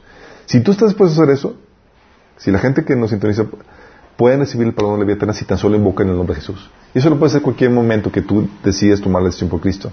Invocar significa pedir la salvación, orar a Dios, pedir salvación. Ahí donde le dices, Señor, me arrepiento, te pido que me perdones mis pecados, yo acepto lo que tú hiciste por mí en la cruz. El nuevo nacimiento. El nuevo nacimiento. Y tú puedes saber que es genuino si después de haber hecho eso, quieres conocer a Dios, agarras la, leyendo la Biblia. Tú sabes eso, si empiezas a leer la Biblia para conocer su voluntad, y empiezas a congregarte, que son dos cosas básicas que el Dios demanda de ti. Sí.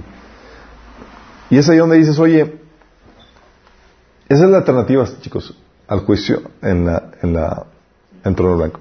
¿Sí se cuenta que Dios no deja a nadie sin, ser juzgado? ¿Qué parece que Dios ya nos juzgó, no?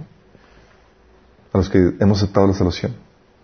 Es como que ahora entiendes que, wow, Dios efectivamente nos ha librado del terror del juicio y la muerte eterna. O sea, no vamos a estar ahí en el trono blanco eh, haciendo fila, temblando de miedo para ver si, si pasamos o no. Es que no pasas. Cuando estás en el trono blanco es que ya no pasas. No pasas. Sí, bueno, eh, eh, hay, hay controversia en eso por los que vivieron el milenio que van a ser juzgados ahí. Sí, que se, que se convirtieron. Eh, pero, pero sí se dan cuenta que la, la, la, la dimensión de, de, esto es como que Dios nos juzgó ya en la cruz. Morimos ahí, en Cristo Jesús. Si es que realmente nos arrepentimos y creímos en Él. Y es ahí donde explica la razón de ¿por qué no juzga ya a Dios?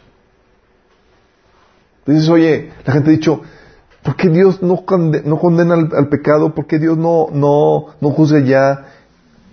Y la gente no se da cuenta cuando la gente dice, oye, ¿por qué Dios ya no hace justicia? Hay mucha gente sufriendo, mucha maldad. ¿Sabes lo que cuando hacen esa pregunta? Es una señal de que no están conscientes de su condición. ¿Por qué? Porque piensan que son los buenos y que Dios va a traer castigo sobre, los, sobre las otras personas que, que ellos ven injustas. Really? Si tú dices, Señor, ya que, o sea, que, que, que juzgue a los malos y demás, pues tú estás entre los malos, chicos. O sea, por eso, o sea, dice Romanos 2.1, por tanto no tienes excusa quien quiera tú que, seas, que juzgas a los demás. O sea, tú juzgas a los demás, es que eso es malo y tal cosa, Dios no juzga, no, no castiga a los malos. tú también eres el malo, ¿sí? Porque al juzgar a otros te condenas a ti mismo porque tú haces también pecado. Sí. Y, le, dijimos, es que Señor no, no, hace justicia. No, no, no, no. O sea, si quieres condenar al pecador así grandote, y dijimos, Señor, justicia a estas personas que nos abusaron y los malos gobernantes. Tranquilo. Sí. Ahí vas tú también de encuentro. Ahí vas de encuentro. Sí.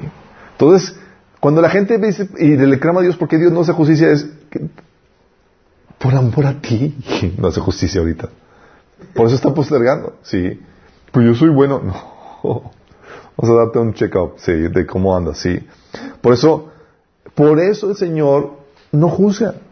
Por amor a ti. Por eso que el apóstol Pablo decía que no sería salvo por de los... Está dando el tiempo. Dice, según de Pedro 3, 9, el Señor no tarda en cumplir su promesa. Si queremos que ella ponga orden aquí, justicia y todo en su lugar, dice, pero el Señor tarda su promesa de poner, que venga su reino y, establezca todo eso. Dice, el Señor tarda, no tarda en cumplir su promesa, según algunos tienen la tardanza. Más bien, Él tiene paciencia con ustedes porque no quiere que nadie perezca, sino que todos se arrepientan.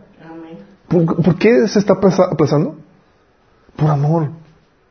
Sí, por amor. De hecho, Romanos 2, del 4 al 5, te menciona que ese amor, esa paciencia, tiene un efecto contraproducente en alguna gente. ¿Por qué creen?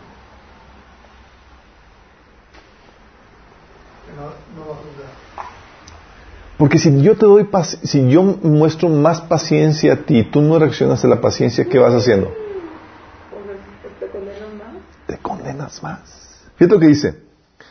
¿No te das cuenta de lo bondadoso y tolerante y paciente que es Dios contigo? ¿Acaso no significa nada para ti? ¿No ves que la bondad de Dios es para guiarte a que te arrepientas y abandones tu pecado? Pero eres terco y te niegas a arrepentirte y abandonar tu pecado.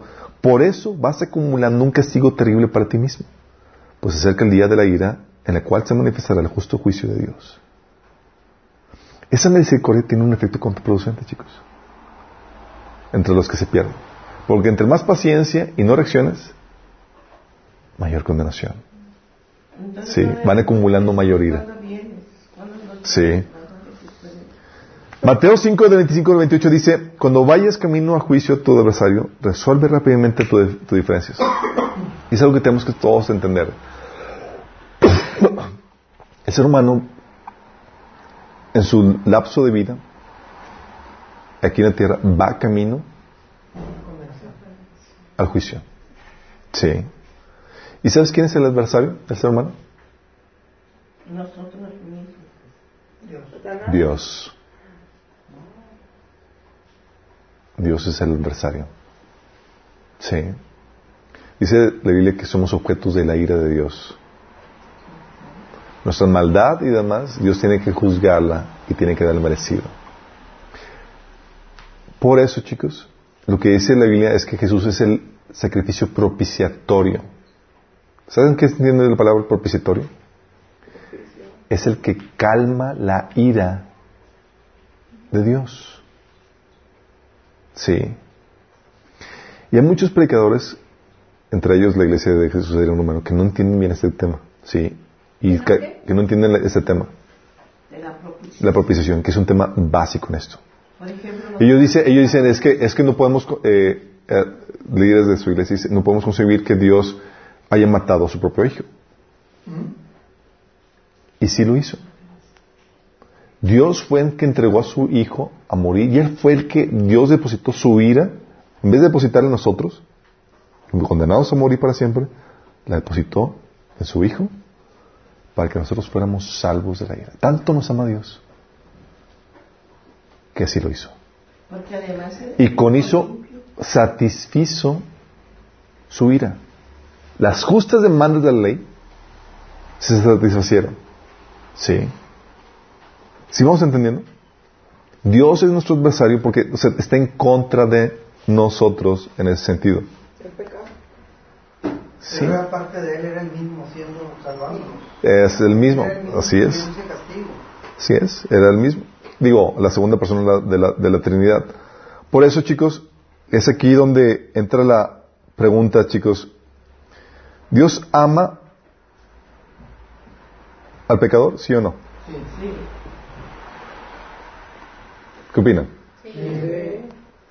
Qué bueno que nos ama, ¿verdad? ¿Eh? Qué bueno, ¿verdad? Dios ama.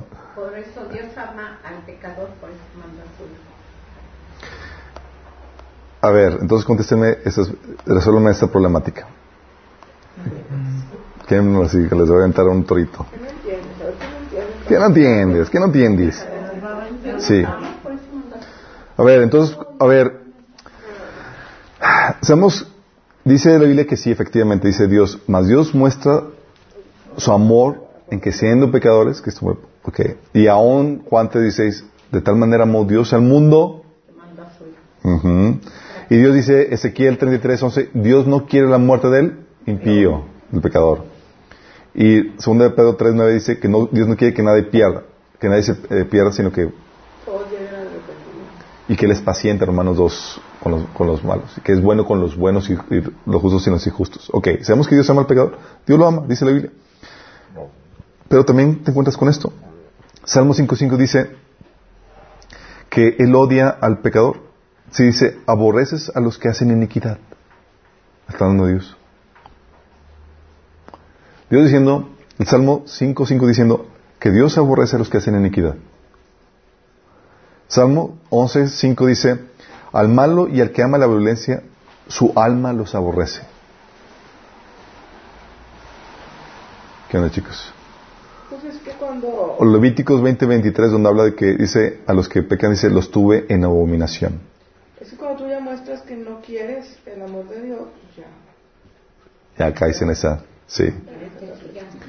Proverbios 6, del 16 al 19, dice, habla de las seis cosas que Dios aborrece y habla del, del orgulloso del, y habla los, los que, o Oseas 9, 15, donde habla Dios de, de, dice que ya no los amaré más, hablando que ya no lo va a querer. Entonces hay varios pasajes donde dice Dios que Dios aborrece al justo, al, al pecador. ¿Sí? Y que en otro momento me dice en Efesios, en Efesios que éramos objetos de la ira de Dios. ¿Cómo resuelven esa discrepancia, chicos? ¿Nos ama o nos aborrece? Nos ama, nos sigue amando pastor tres veces que se ama. El Señor nos ¿Nos ama o nos? Hay varias explicaciones para esto y quiero, quiero comentarlas con esto. Dice, uno dicen, ok, si nos está la ira de Dios contra, eh, contra, nosotros, contra el pecador en general, pero la retiene sí, para mostrar un lapso de amor, eh, una muestra de amor para tratar de salvar a ese pecador y, rescatarlo. Sí. la otra es que él ama al pecador, pero al pecador redimible. Sí. O sea, odia al pecador, pero el pecador no redimible. O dicho de otro modo, Dios aborrece al pecador que rechaza su amor definitivamente. ¿Sí me, ¿Sí me explico? O sea, Dios rechaza, Dios aborrece al pecador que rechaza su amor definitivamente. Es que Dios sabe quién va a ser redimible y quién no. Y eso Redimible. Y estamos hablando aquí lo que viene en Romanos 8, de que Él ama a los elegidos. A los pecadores que sabe Dios que van a responder a su llamado. Sí, a los que antes conoció, a esos llamó. Sí.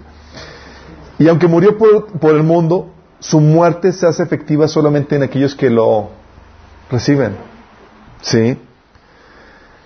Eh, él ama al pecador, no quiere que perezcan, Así que les da la oportunidad a todos de que se arrepientan. Y odia al pecador que rehúsa arrepentirse y sabe que no lo hará. ¿Sí? Por eso dice Jesús, déjalos. Toda planta que mi padre no ha plantado será desarraigada. Sí. Por eso dice la Biblia, a Jacob amé, mas a Esaú aborrecí, hermanos 9.13. Y lo interesante caso es que, bueno, dices, ¿en quiénes son realmente los pecadores redimibles? Nosotros no sabemos. Chuy, ¿por qué también en el Antiguo Testamento el pueblo de Israel pero pedía hacia Dios? Y, pero en los momentos que ellos se arrepentían, el Señor los perdonaba. La razón, el pueblo de Israel es un, es un caso peculiar porque la razón por la cual Dios persistía en el amor a ellos y persiste es por su pacto con Abraham. Así es. Y dice un pacto con él y su descendencia. Por eso, dice por eso la Biblia que, sin, que por eso persiste en su amor con él, por ese compromiso que hizo. Si no fuera por eso, bye bye hace tiempo. sí. Yo acabo de leer en Jeremías que dice que ese pacto él lo va a anular, va a hacer un nuevo pacto con el pueblo de, con su pueblo. Así es, ese es el pacto en Cristo. Entonces, ¿quiénes son, ¿quiénes son los pecadores redimibles, chicos? ¿Alguien sabe? Los que creemos en Él. Los que creemos en Él. Pero de los que no, aún no se convierten, por ejemplo. ¿Quién es pecador redimible? Los que van a creer. ¿Pero tú sabes? No. No lo sabemos. Nosotros no sabemos qué pecador se va a arrepentir. Sí. No sabemos quién rechaza a Dios, quién va a rechazar a Dios definitivamente. Ni siquiera sabemos quién lo va a aceptar definitivamente, porque hay gente que lo acepta y luego, ¿vale? Sí. Es un asunto entre el individuo y Dios, por eso nosotros, para nosotros en términos prácticos, todos, son pecadores redimibles y a todos hay que predicar el Evangelio. Sí. Porque quien quite, y esa persona sí sea. Sí. Por eso tenemos que hacer esta labor de llevar a la gente a eso, para que el juicio, para que puedan eh, evitar el juicio de Dios. Sí. ¿Sabe? Vamos a terminar con una oración. Padre Celestial, damos gracias, Señor, porque podemos entender la majestuosidad de tu plan, Señor, de redención. Cómo en la cruz, Señor, cumpliste las justas demandas de la ley al condenarnos, Señor, a darnos lo que merecían nuestros pecados, que era la muerte y la separación entre tú y nosotros, Señor. Pero te alabamos y te bendecimos, Señor, porque esa condena la recibió Jesús y no nosotros, Señor. Y eso nos exenta del juicio ante el trono blanco, Padre y nos da vida eterna, Señor. Padre, te quiero rogar que si hay alguna persona que no se ha arrepentido, que no ha muerto con Cristo en la cruz a su vieja vida, Señor, te pedimos, Señor, que tu Espíritu venga y traiga convicción de pecado, Señor. Un arrepentimiento genuino que venga y traiga vida eterna a su vida, Señor. Te lo ruego en nombre de Jesús. Amén. ¿Video?